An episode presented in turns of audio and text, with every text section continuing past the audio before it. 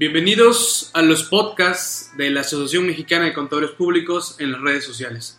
Les saluda su servidor Miguel Chamblati, presidente de esta gran agrupación. Pues bien, en esta ocasión quiero platicarles un poquito sobre qué es esto de, del examen de la certificación. Mucho se habla de que se viene todo esto de la famosa certificación obligatoria eh, y desde luego surgen dudas por todos aquellos que no están certificados y que también debemos de reconocer que no pertenecen a ningún colegio de contadores públicos. Pues bien, seré breve, hablaré un poquito sobre esto eh, del examen de certificación. El examen eh, es conocido como el examen único de certificación y eh, se entiende que es un mecanismo de protección a la sociedad todo es que garantiza que solo profesionales competentes en su área ejerzan avalados por esta eh, certificación. Entonces, eh, la idea e intención de este examen es precisamente acreditar que quien se ostente como un contador público eh, certificado tiene cierto nivel en su capacidad técnica y actualización con un estándar, desde luego, a nivel nacional, ya que actualmente en nuestro país eh, la cédula profesional nos permite ejercer en cualquier punto eh, de nuestro país. Así también, eh, desde luego, el examen considera elementos de experiencia y juicio profesional que demuestre que tiene capacidad en la resolución de problemas características de la profesión y también, desde luego, el hecho de que pues seamos eh, reconocidos por nuestras agrupaciones mismas como eh, certificados.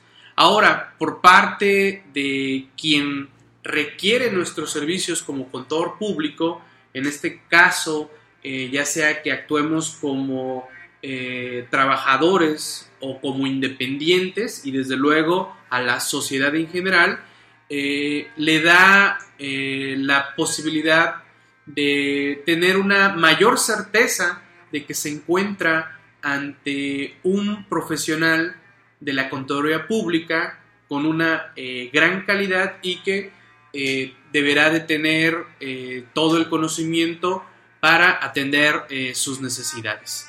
Así que eso podríamos simplificar de lo que es la, la idea de obtener esta, esta certificación, independientemente de que nos abre un campo de oportunidades interesante, ya que al día de hoy esta certificación es requerida para una diversidad de trámites y registros en el área eh, gubernamental. Y también hemos observado que cada vez más empresas, sobre todo de niveles medios y altos, eh, requieren eh, que uno esté certificado para poder ya sea laborar por lo menos de manera eh, dependiente dentro de dichas, dichas empresas. Ya se ha vuelto también parte de, un requisito.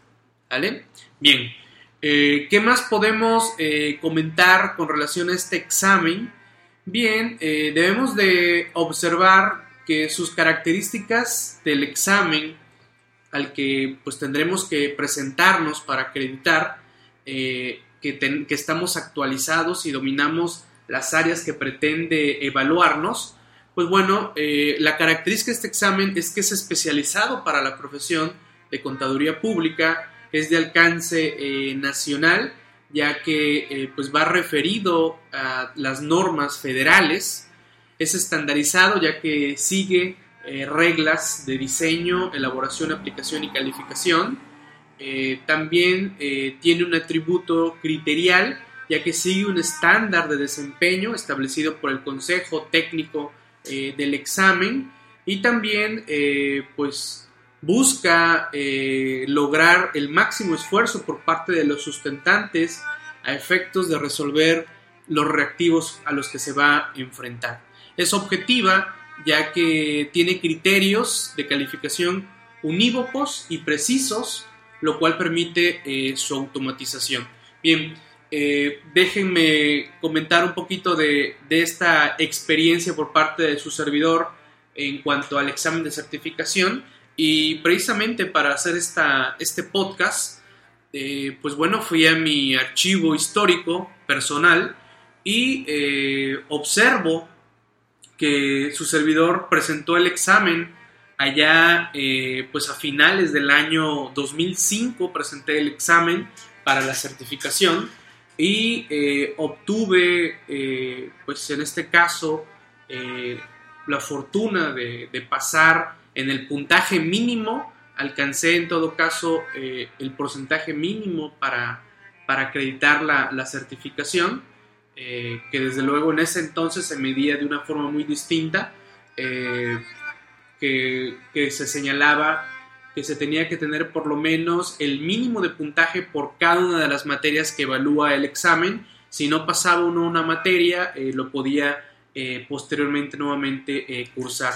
Al día de hoy ya no es así, ahora hay un puntaje mínimo global eh, para pasar el examen, ya no es por materia, por lo cual si no logra uno el puntaje mínimo, que ahorita voy a referirme a él, eh, tendría que presentar nuevamente el examen de manera general, lo cual no sucedía en esos ayeres cuando su servidor se presentó al examen, reitero, año 2005, que bueno, este año tendré que celebrar 10 eh, años de haber logrado esta, esta certificación, eh, también conocida como la certificación general, que ya tendré oportunidad de hablar eh, también en su momento en otro, en otro podcast sobre la certificación por disciplinas. Bien, vamos, seguimos avanzando en el tema, que más de uno debe estarse cuestionando, bueno, Miguel, este, ¿y qué materias se evalúan? ¿Cómo me evalúan?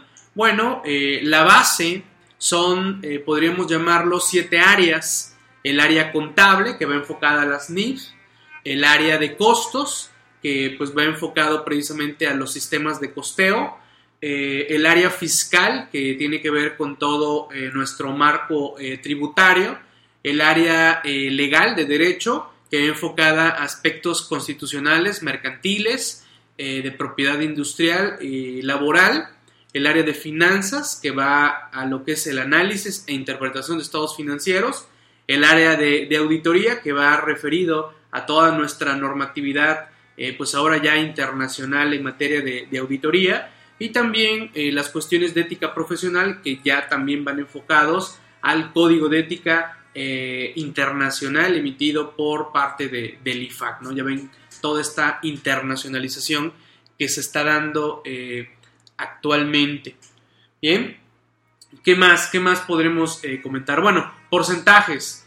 Eh, de estas siete áreas, la más fuerte es el área de contabilidad, le sigue el área fiscal y le sigue el área eh, de auditoría. Para un total de 290 reactivos a los que nos estaremos enfrentando. Se estarán preguntando quién aplica este examen. El examen eh, lo aplica Ceneval. Y bueno, seguramente ya muchos de ustedes están familiarizados que eh, Ceneval es el Centro Nacional para la, Evaluación para la Educación Superior.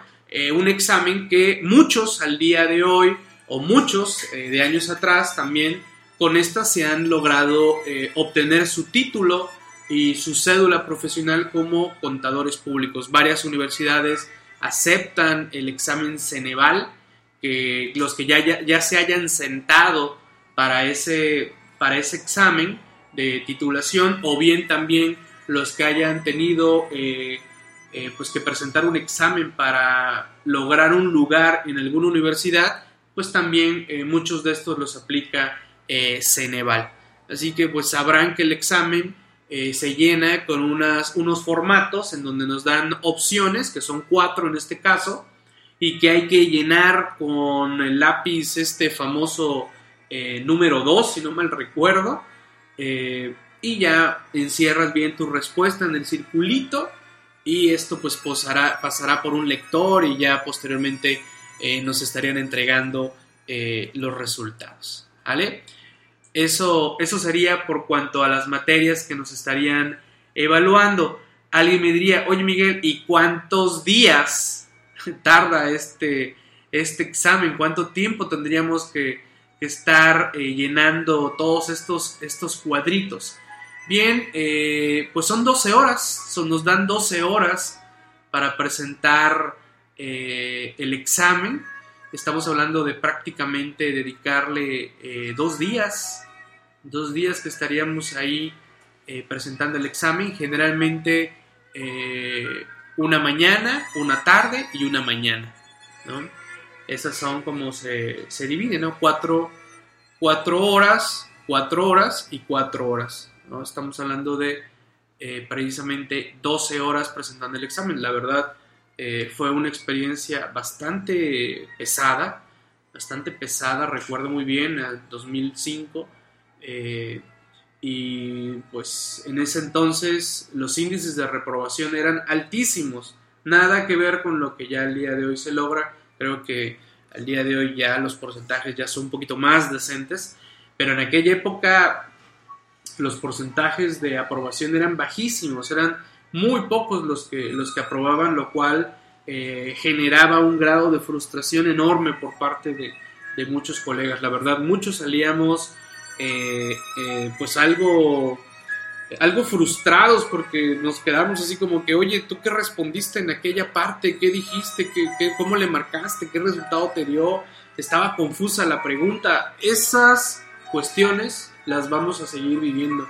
Todavía me reportan muchos colegas que han presentado el examen que, pues eso se sigue presentando todavía un poco esa, ese sentido a veces de, de, responder esas, esas preguntas que, nos hacen. ¿Vale? Bien, eh, ahora, bueno, ¿y cuáles son los requisitos para esto?